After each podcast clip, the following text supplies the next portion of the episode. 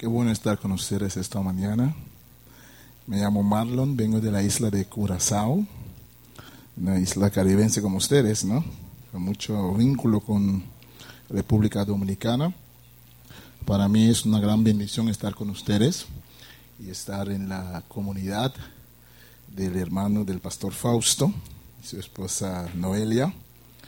He conocido a Fausto por medio del trabajo de las sociedades bíblicas. Ah, eso mejor, ¿no? Tal vez. Gracias. Es la sociedad bíblica, eh, que es el ministerio por la cual yo trabajo, que es una sociedad internacional con sociedades bíblicas en muchas partes del mundo que tiene como misión traducir la Biblia, distribuir la Biblia, estudiar la Biblia y promover las enseñanzas en cuanto a la Biblia. Yo trabajo como consultor de traducciones y allí es donde he conocido a Fausto, que ha sido parte de un curso de entrenamiento, de capacitación que estamos dando. Y pueden ser muy orgullosos en el buen sentido paulino de su pastor, que, que ha impactado mucho a los profesores y tiene mucho que dar y estamos muy contentos con él y con Noelia y con su familia que vemos que el Señor va a hacer muchas cosas uh, en ese trabajo también de las sociedades bíblicas y de, de, distribución de la palabra de Dios y de traducción de la palabra de Dios. Esta mañana vamos a hablar sobre el Evangelio y el imperio. El Evangelio y el imperio. Oportunidades y amenazas. Ustedes están comenzando con una serie en cuanto a la política y no sé en cuánto este, esta charla va a ayudar. Espero que algo ayude. Vamos a leer Lucas 7, versículo 1 hasta 10. Lucas 7, versículo 1 hasta 10. Y, ah, yo mismo tengo que... ah, ya. Hice algo mal por ahí, ¿no? Ah, bueno, leemos entonces Lucas 7, 1 hasta 10. Cuando Jesús terminó de decir todo eso a la gente, regresó a Capernaum. En ese tiempo, un apreciado esclavo de un oficial romano estaba enfermo y a punto de morir. Cuando el oficial oyó hablar de Jesús, envió a unos respetados ancianos judíos a pedirle que fuera a sanar a su esclavo de todo corazón le suplicaron a Jesús que ayudara al hombre. Le dijeron, si alguien merece tu ayuda, es él, pues ama al pueblo judío y hasta construyó una sinagoga para nosotros. Entonces Jesús fue con ellos, pero justo antes de que llegaran a la casa, el oficial envió a unos amigos a decir, Señor, no te molestes en venir a mi casa, porque no soy digno de tanto honor ni siquiera soy digno de ir a tu encuentro. Tan solo pronuncia la palabra desde donde estás y mi siervo se sanará. Lo sé porque estoy bajo la autoridad de mis oficiales superiores y tengo autoridad sobre mis soldados. Solo tengo que decir, vayan y ellos van, no vengan y ellos vienen. Y si les digo a mis esclavos, hagan esto, lo hacen. Al oírlo Jesús quedó asombrado. Se dirigió a la multitud que lo seguía y dijo, les digo, no he visto una fe como esta en todo Israel. Cuando los amigos del oficial regresaron a la casa, encontraron al esclavo completamente sano. Padre, te agradecemos esta mañana por tu palabra. Te agradecemos por la convivencia y por la alabanza que pudimos tener a tu nombre. Te agradecemos, Señor, que tu reino es eterno y para siempre. Te agradecemos que los imperios del mundo vienen y van, pero tu palabra y tu reino queda para siempre. Ayúdenos por medio de tu Santo Espíritu de discernir las amenazas y las oportunidades para que las buenas nuevas de Jesús pueden radicar, pueden echar raíz en nuestras comunidades, en nuestros países, en nuestra región, en nuestro mundo, en nuestras vidas. En el nombre de Jesús. Amén. Cuando llegamos al texto de los evangelios, uno de los aspectos más importantes que está siempre como sombra, como realidad del mundo en la cual se encarnó el Hijo de Dios, es la realidad del imperio romano. Si vemos la historia de Israel, vemos que siempre la palabra de Dios, cuando llega a la gente, llega a su pueblo, siempre está llegando en una situación de imperios. Y bien sea que en el mundo pueden haber diferentes imperios, a veces formales, muchas veces informales, no tan explícitas, imperios siempre habrán, porque el ser humano, por sus características de ser ser humano, por su característica de ser ser humano después del pecado, después de la caída del ser humano en el pecado, va siempre a formar ese, esa, esa gana de tener comunión, de tener compañía. No es bueno que el hombre sea solo. Esa, esa tendencia muy positiva del ser humano a agruparse, a unirse, a juntarse, a formar comunidades, después de la caída del, del ser humano, llega muchas veces a ser tervergizada y a convertirse en una lucha de poder. Si primero es una cuestión de servir el uno al otro, si primero es una cuestión de que tanto el hombre y la mujer reciben autoridad de Dios para dominar sobre el mundo, en mayordomía de servicio, después del pecado del ser humano ya durante el asunto del pecado quiere ser igual a Dios. Se convierte en una lucha de poder. Entonces vemos que en el tiempo de Jesús, ya en el Antiguo Testamento vemos los imperios que vienen y van, vemos en el Nuevo Testamento el imperio romano y cómo Jesús brega con el imperio romano. El Evangelio de Marcos, al iniciar el Evangelio de Marcos, Marcos dice Principio del Evangelio de Jesucristo, el Hijo de Dios. Muchas veces nosotros que vivimos en un tiempo posterior, en una realidad posterior, nosotros no nos damos cuenta del mensaje, un mensaje espiritual, pero también un mensaje político en el sentido que es un mensaje que va eh, inmediatamente en contra del imperio romano.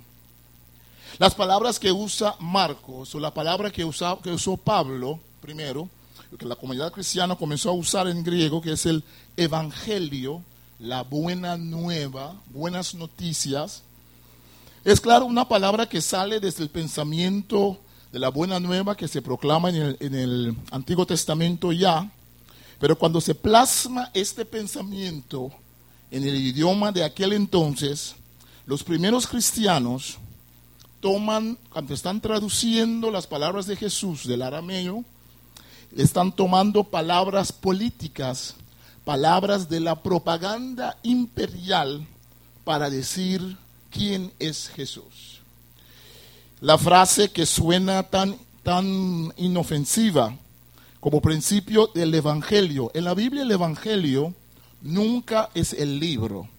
Para nosotros tenemos los cuatro Evangelios, Mateo, Marco, Lucas, Juan, que narran la vida de Jesús, es posteriormente que la iglesia usó la palabra evangelio para denominar a esos cuatro libros que hablan sobre la vida de Jesús. Pero en la Biblia misma, en el Nuevo Testamento, cuando se habla de evangelio, nunca se refiere a un libro. Se refiere al mensaje de Jesús, se refiere a todo lo que tiene que ver con la vida, la muerte la resurrección de Jesús, se refiere al mensaje de los apóstoles en cuanto a Jesús, nunca el libro. Entonces Marcos nos dice, este es el principio de estos acontecimientos, ese es el principio de lo que sucedió con Jesucristo, esto es el principio de la buena nueva de Jesucristo. Para un greco romano que escuche esas palabras, son palabras muy raras. No son raras porque son palabras extrañas, porque son palabras muy conocidas. En el mundo greco-romano, el emperador romano había anunciado las buenas nuevas los escritores greco-romanos usan la palabra evangelion para referirse al nacimiento de César Augusto, para referirse a las conquistas en las guerras romanas, la buena nueva para el greco romano era que el emperador romano había traído la paz, la paz romana. Es en contra de esa de esta postura política religiosa. En ese tiempo no había división entre religión y, y política, entre Estado y religión.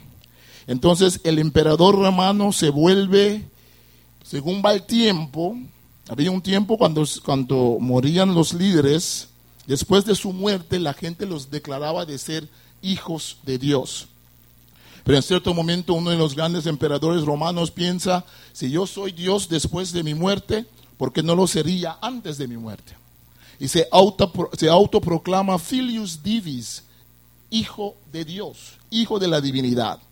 Entonces cuando cuando Marcos dice, este es el principio de las buenas nuevas de Jesucristo, el Hijo de Dios, está diciendo, no el emperador.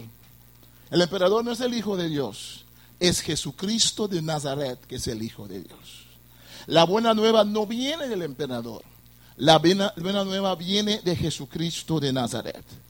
Un mensaje que tiene sus consecuencias y cuando leemos los evangelios, vemos en los evangelios constantemente ese grupo de personas, soldados romanos que estaban ahí acampados acampado en Israel, en Siria. Y muchas veces cuando había fiestas judías, los romanos enviaban extra a soldados extra, porque siempre había tensión y había peligro de sublevación. Esos soldados romanos dominaban el panorama.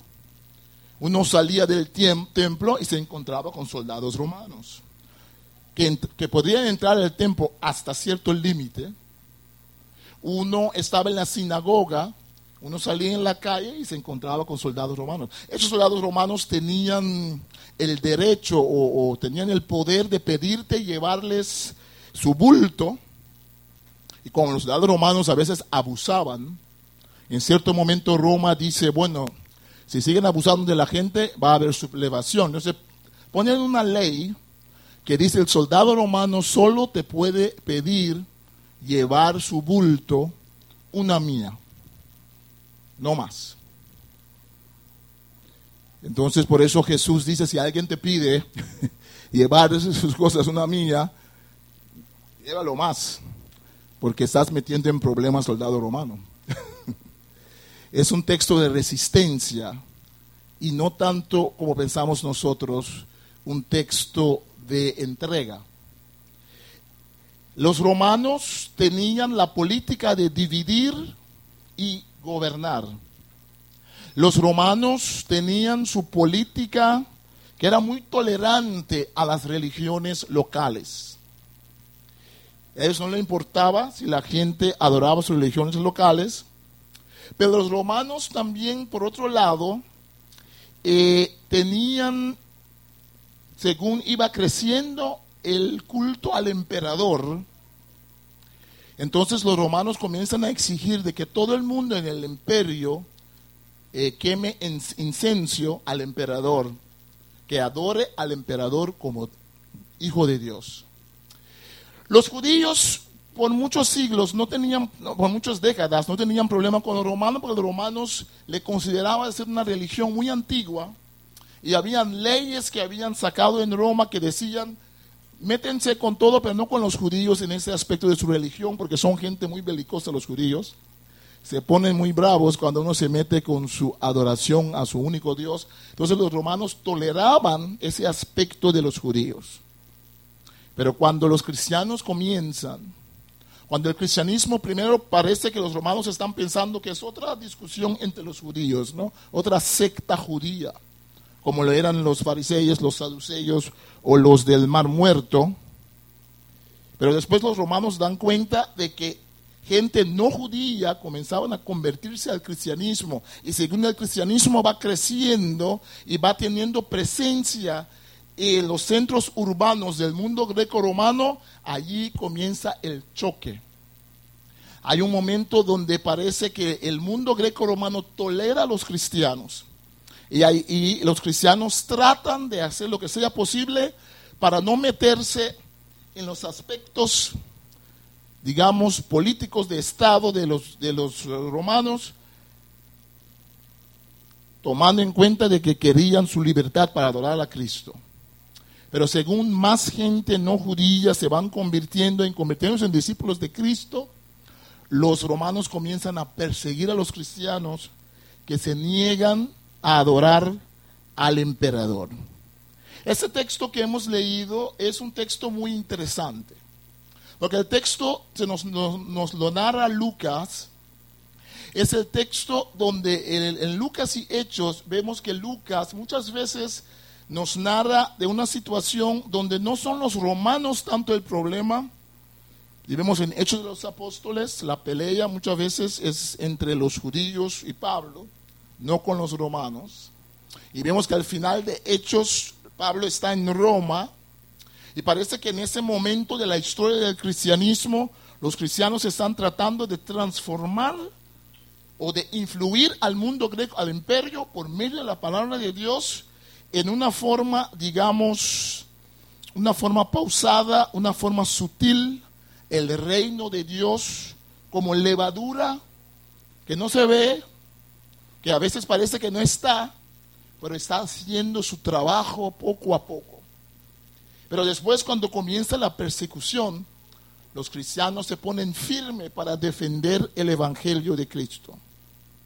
Este soldado romano, este centurión romano, tenemos que meternos en su mente, porque Lucas nos presenta a un hombre y una forma de lidiar con el imperio, que es una forma que es interesante porque vemos que hay tolerancia entre los judíos y el centurión. Lucas nos presenta en muchas otras partes de, Lucas Hechos eh, que los cristianos pueden colaborar con el mundo greco-romano, colaborar con el imperio, basta si el imperio no se mete y no quita el poder del evangelio es una forma de influir, de transformar, sin necesariamente tener poder político tener poder, pero una forma de influir. Y la relación entre ese centurión y los judíos es tan bueno que él había intermediado para que pudieran construir una sinagoga. Ellos vienen a Jesús y ellos le piden a Jesús. Este hombre ya está tan cerca. Sabemos que había muchos greco-romanos que se habían vuelto en uh, proselitas, proselitas del judaísmo, temían al Dios de Israel y estaban muy cerca, muy cerca, y por eso conocían los textos del Antiguo Testamento, y muchos de ellos después se convirtieron al cristianismo en Hechos de los Apóstoles. Entonces nosotros en nuestro tiempo ahora tenemos esa posibilidad, como lo tiene aquí los judíos de Cafarnaúm, con este representante del imperio. Él no domina a los judíos, no les va a cambiar su pensamiento, Él no les va a influir en lo que piensan ellos. Ellos le están influyendo tanto de que Él decide acercarse a Jesús, un nazareno, a Jesús, alguien de Galilea, para pedirle sanar a su esclavo, a su sirviente. Esa es en la historia del cristianismo una de las formas más fuertes y más poderosas que el cristianismo ha tenido en acercarse a los imperios del mundo, es de influir, es de servir, es de, coexistir, es de mostrar el amor de Dios, es de plasmar el pensamiento cristiano en formas que afecta a la comunidad. Pero sabemos que eso no es la única historia, la única forma.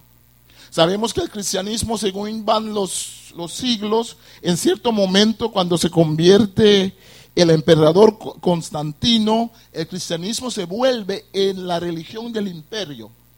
Vemos en la historia del cristianismo que cada vez que el cristianismo tiene poder político, muchas veces el cristianismo pierde su fuerza espiritual y el quien sale ganando es el imperio.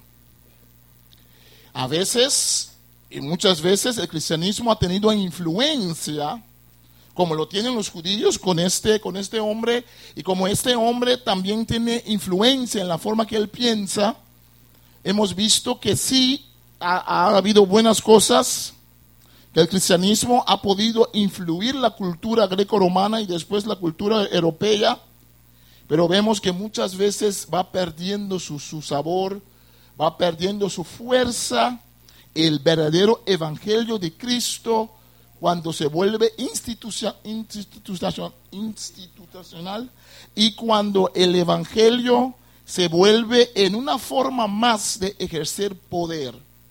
Una cosa interesante de Jesús de Nazaret era que parecía que no tenía ningún poder, pero tenía más poder de los que tenían poder. Porque Jesús tenía influencia y tenía palabras y tenía forma de ser que afectaba al ser humano en, en lo más profundo del ser humano.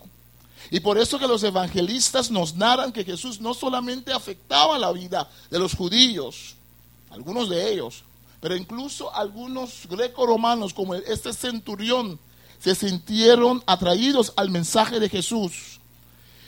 Otra forma en la cual el cristianismo tiene relación con los imperios del mundo lo vemos en la segunda parte el centurión viene a Cristo y él le dice a Cristo, te he observado cómo tú sanas a la gente. Y he visto que a veces tú vas a la casa de la gente que tú vas a sanar. Yo te he observado, pero yo desde mi identidad como soldado romano, desde mi identidad como centurión, yo sé que no es necesario que yo vaya a la casa de alguien para que algo suceda. Los, los, soldados romanos eran muy disciplinados. Roma había conquistado al mundo de aquel entonces a base de su disciplina, a base de su ingenio militar, a base de la sumisión de los soldados a su centurión.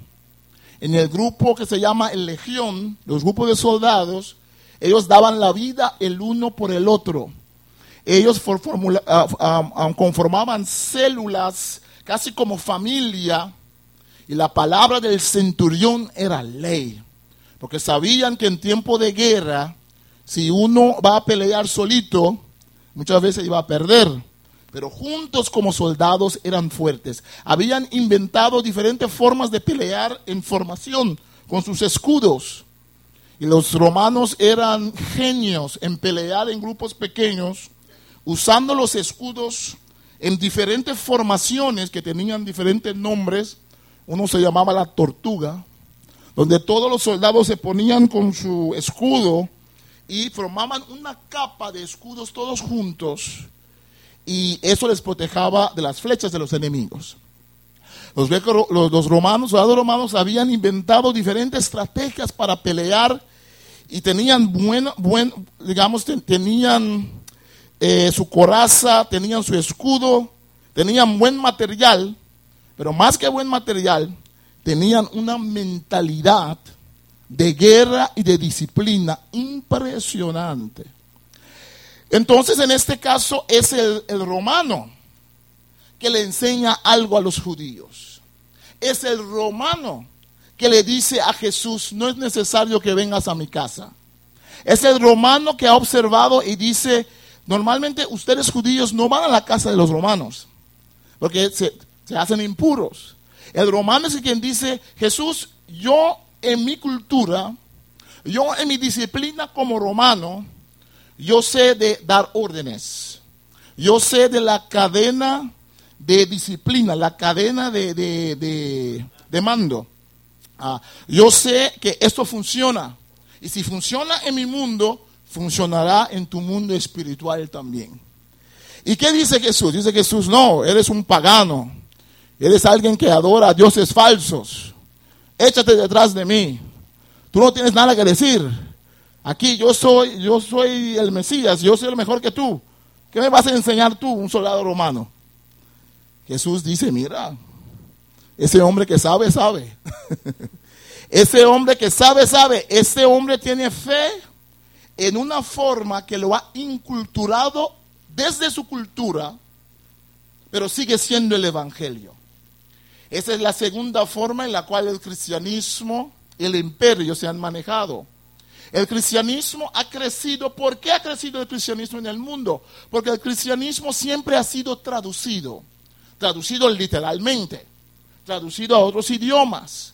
Mientras que los musulmanes han dicho eh, la, Corán, Corán la, la Corán no se puede traducir, hay que leerlo en árabe. Los cristianos desde el inicio del cristianismo, Jesús hablaba arameo los evangelios están en coine y griego, griego vulgo, griego del pueblo, griego que llega al corazón de, todos la gente en todas las clases sociales. El cristianismo eh, eh, eh, comienza a traducir ya desde su inicio. El cristianismo traduce los textos del Nuevo Testamento, se traduce al copto, al siriaco, según va creciendo el cristianismo, según va echando raíces, va escuchando al soldado romano, va escuchando a la gente indígena de, Galia, en Galia o Galicia?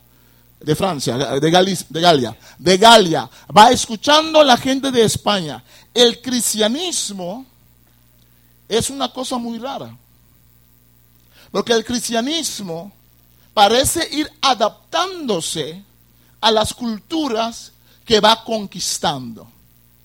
Pero lo que queda es la esencia del cristianismo. Lo que queda, a veces no queda, pero lo que, lo que queda muchas veces es la esencia del cristianismo. Entonces, una parte es de tolerar y de coexistir con el imperio, de influir el imperio, otra cosa es de darse cuenta de que si Dios es el Padre de todas las naciones, si Dios es el Padre de todas las tribus del mundo, si Dios es el Padre de todo, toda la gente, no importa su raza, su color, no importa su idioma, no importa de dónde viene, entonces Dios en el ser humano ha puesto talentos, dones, pensamientos que no obstante el pecado, no obstante esa herida que tenemos, una herida existencial, porque nacemos pecadores, somos afectados por el pecado, pero aún siendo pecadores, Dios nos amó. Aún siendo pecadores, hay algunas cosas buenas que salen del ser humano porque es creado en la imagen y semejanza de Dios. Entonces el cristianismo no es arrogante, el cristianismo entonces, eh, bueno, no tendría que ser arrogante porque ahí está nuestro problema. El, cristianismo cuando tiene éxito, el cristianismo va transformando la cultura, pero va también enculturando. Nosotros estamos acá, yo estoy parado, ustedes están sentados. Es una cosa cultural. Por mucho tiempo yo me sentaba y ustedes se paraban. Y todavía, en unas iglesias, iglesia ortodoxa en Rusia, los feligreses quedan parados todo el tiempo.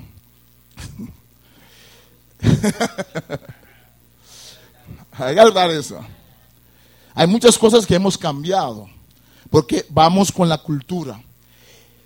El mayor peligro y el mayor, la mayor tristeza del cristianismo ha sido que cuando salió de la región de Israel, salió del Medio Oriente yendo para Europa, algunos, no todos, algunos de los grandes padres de la iglesia, de los grandes misioneros, cometieron un pequeño error.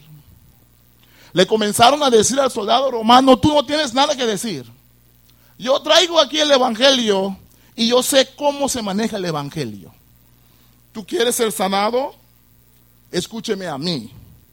Tú no tienes nada que contribuir ¿Y qué han hecho? Han traído el Evangelio a África, a las Américas. Y claro, las Américas vinieron con el Evangelio, allí con la cruz y la Biblia. Pero allí al lado también la espada, por si acaso. Yo vengo aquí para enseñarte la civilización y las buenas cosas de Dios. Hay un pequeño caricatura donde donde un indígena muy chiquito así le pregunta, entonces viene el español, el conquistador, con una gran cruz y una Biblia así tremenda, Entonces le dice, te vengo a traer aquí la palabra de Dios, la civilización. Y, el indígena pregunta, y maestro, ¿por qué la espada? Y maestro, ¿por qué la espada? Porque el cristianismo se vendió a los poderes del imperio. El, el, cristianismo se vendió a los poderes de su tiempo. El cristianismo quiso ser poderoso en ámbito político y gubernamental. Y eso trae sus problemas. Ojo, que estoy hablando de la segunda modalidad. Hay, una primera, que es de influir. Hay una segunda, que es de escuchar, es de localizar el cristianismo. Nos han enseñado que los únicos instrumentos que son bendecidos, parece, solamente quedan cinco. bueno, no le estaba viendo al hombre. Eh, eh, nos han enseñado que los, únicos instrumentos que son buenos eran, eh, ¿cómo se llama en castellano? El piano, pero el otro, órgano, ¿cómo se llama? El órgano, el órgano. Era el único bueno. Y todavía en las iglesias cristianas, el tambor es del diablo. Porque sabemos que todo lo que sale de África es del diablo. Y todo lo que sale de Europa es de Dios. ¿O no? Es lo que nos enseñaron, ¿no? No. Todo lo que sale de África es malo. No sale nada bueno de ahí. Todo lo que sale de América Latina, del pueblo indígena, es malo, porque ellos, ¿qué van a saber ellos? Pero el cristianismo verdadero reconoce las bendiciones de Dios en los pueblos. Y el cristianismo reta a cada cultura a ser transformada, a cada cultura a tener un choque con el Evangelio. No hay ninguna cultura que no es redimible y no hay ninguna cultura que es completamente cristiana. Todas las culturas necesitan la palabra de Dios, necesitan cambiar, necesitan ser liberadas. El centurión romano le está dando clase a los judíos. Le está diciendo, desde mi cultura yo sé cosas. Entonces Jesús le da un cumplido. Jesús dice, este hombre tiene una fe que no he visto en Israel. Jesús dice, este hombre tiene una fe que no he visto y el tiempo ha llegado de que las comunidades cristianas en el mundo, en América Latina, en África, en Asia, con los hermanos del norte, nos están enseñando el cristianismo de nueva forma. No es una pelea entre raza, ni entre cultura, ni entre país. Es una pelea entre mentalidades. Hay gente que viven en África o en América Latina que tienen el pensamiento completamente cerrado para el evangelio que transforma su cultura. Hay gente que vive en el norte, hermanos del norte, que han entendido el mensaje del Evangelio, que es liberadora, emancipadora, y le tienen tanto respeto, tanto respeto a otras culturas. No es cuestión de dónde está uno, es cuestión de dónde está uno geográficamente, es cuestión de dónde está uno espiritualmente, dónde está uno en su pensamiento. El centurión romano era centurión romano, no era judío, pero Jesús dice, Él sabe más que ustedes judíos. él, él entendió mejor. Entonces, para terminar, antes de que me eche afuera el pastor, él,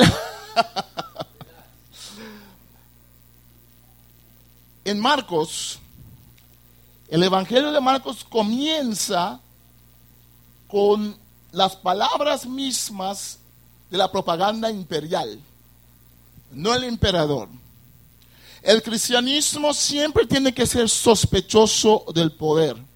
El cristianismo puede usar el poder, pero el cristianismo tiene que ver siempre a Jesús, el ejemplo de Jesús. El cristianismo siempre tiene que tratar de influir. Y el, cristianismo nos influye primero a nosotros como personas, nos cambia la vida, nos transforma la vida. Y si no nos transforma la vida tenemos un problema. ¿Por qué sería que muchas veces los cristianos son los últimos en ver la igualdad de las personas. ¿Por qué sería que a los cristianos les costó en Estados Unidos ver la igualdad de la gente negra, de los afroamericanos? ¿Por qué sería que en lugares como en África, donde los Hutus y los Tutsis se, se pelean entre sí, porque a veces son los cristianos que son parte de ese discurso de violencia y no ven lo que dice Dios. Lo que sería que en Sudáfrica eran los, las iglesias reformadores de descendencia holandesas que defendían a capa y espada el apartheid. Lo que sería que los cristianos son los últimos en decir la mujer tiene valor como persona delante de Dios, es hija de Dios y no es digamos, un apéndice del hombre. ¿Por qué a veces los cristianos somos los últimos? En unir el Evangelio de Cristo a las consecuencias sociales. Porque muchas veces no hemos, hemos sido tapados en nuestra mente por pensamientos mundanos, y pensamientos mundanos existen en todos los países del mundo, pensamientos imperiales en contra de Dios existen en todos los países del mundo. Y qué triste es cuando los cristianos se venden a un partido político. Tengo un amigo que estaba en la política y está tan entusiasmado estaba él. Y va a cambiar el mundo. Porque sí, el partido está muy, muy cristiano y todos están diciendo amén, amén, amén. Incluso los no cristianos quieren pero después el hombre tuvo una decepción tan grande porque se había olvidado él de que el Evangelio, su forma, es diferente a un partido político. No estoy diciendo que los cristianos no pueden levantar el partido político. No estoy diciendo que los cristianos no pueden meterse en la política. Estoy diciendo que el cristiano siempre tiene que ser un poco sospechoso de todos los poderes del mundo. El, cristiano siempre tiene que saber que donde viene la fuerza, viene la cruz de Cristo. Qué triste que nuestros países cristianos de partido A y partido B se pelean entre sí. Qué triste es cuando cristianos, iglesias se dividen en algunos países por motivo de la política. Qué triste es cuando cristianos se venden a, corrientes de izquierda o de derecha. Yo siempre digo, el cristianismo no es derechista ni izquierdista, el cristianismo está encima de todos. El cristianismo sabe lo que necesita el ser humano. Y necesitamos la política, necesitamos el gobierno, pero necesitamos ser sabios. Necesitamos coexistir con los poderes, necesitamos escuchar las cosas que, podemos aprender, pero necesitamos también una transformación. El centurión, al fin y al cabo, dice Jesús, tuvo más fe que la gente de Israel. Ahora sí, para terminar. Marcos 15, versículo 39. Mira el genio del evangelista Marcos. Comenzó con las palabras del imperio. En su narración de la vida de Jesús nos deja ver diferentes soldados romanos. Al final del evangelio nos narra del centurión que estaba en la cruz. Marcos 15, 39. Y cuando todo sucede en cuanto a Jesús, cuando Jesús murió en la cruz, es el centurión romano que dice, al verlo morir así, dijo, en verdad, este hombre es hijo de Dios. No el emperador romano. Y yo, el texto no lo dice, pero a veces cuando yo sueño que es el mismo centurión. pero el texto no lo dice, ¿eh? no sabemos cuál es el centurión. Pero ese centurión es, un, es de la boca de un centurión romano que Marcos nos deja ver la declaración de fe. Una cosa es declarar que Jesús es hijo de Dios cuando ha resucitado. Una cosa es decir, qué chévere, cuando las cosas van bien. Ah, sí, claro que es Dios. Pero otra cosa es de reconocer a Jesús como hijo de Dios cuando está en la cruz muriendo. ¿Qué cosa, eh? ¿Qué cosa más grande? Un romano, un pagano, uno que no conoce el Antiguo Testamento, que no era parte del pueblo de Abraham, él dice, en verdad este hombre es hijo de Dios. Que Dios nos ayude en nuestro tiempo, en nuestro mundo. Que Dios nos ayude y nos dé sabiduría a reconocer los procesos, a reconocer las corrientes de Dios, a reconocer que vamos a necesitar siempre la política, el gobierno, vamos a necesitar todas esas cosas. Pero tomemos ejemplos de los primeros cristianos. Tomemos ejemplos que hay cosas, que hay principios que no se venden para ningún partido o corriente política, porque el cristianismo está encima de la política. Que Dios nos ayude a ver cómo darnos sabiduría, cómo influir nuestros partidos políticos, cómo influir a nuestros gobiernos, cómo orar por ellos para que tengamos paz, como dice Pablo, para que podamos vivir tranquilamente y evangelizar. Que Dios nos ayude también a escuchar a nuestros líderes políticos, a nuestra comunidad, porque a veces como cristianos no nos gusta escuchar. No somos como Jesús. Tenemos las respuestas ya empaquetada, este, estereotípicamente, ya tenemos todo listo, pero Jesús escuchó al centurión romano y Jesús le habló en su situación, desde su cultura, le tocó la vida. En verdad, este hombre es el Hijo de Dios. oremos.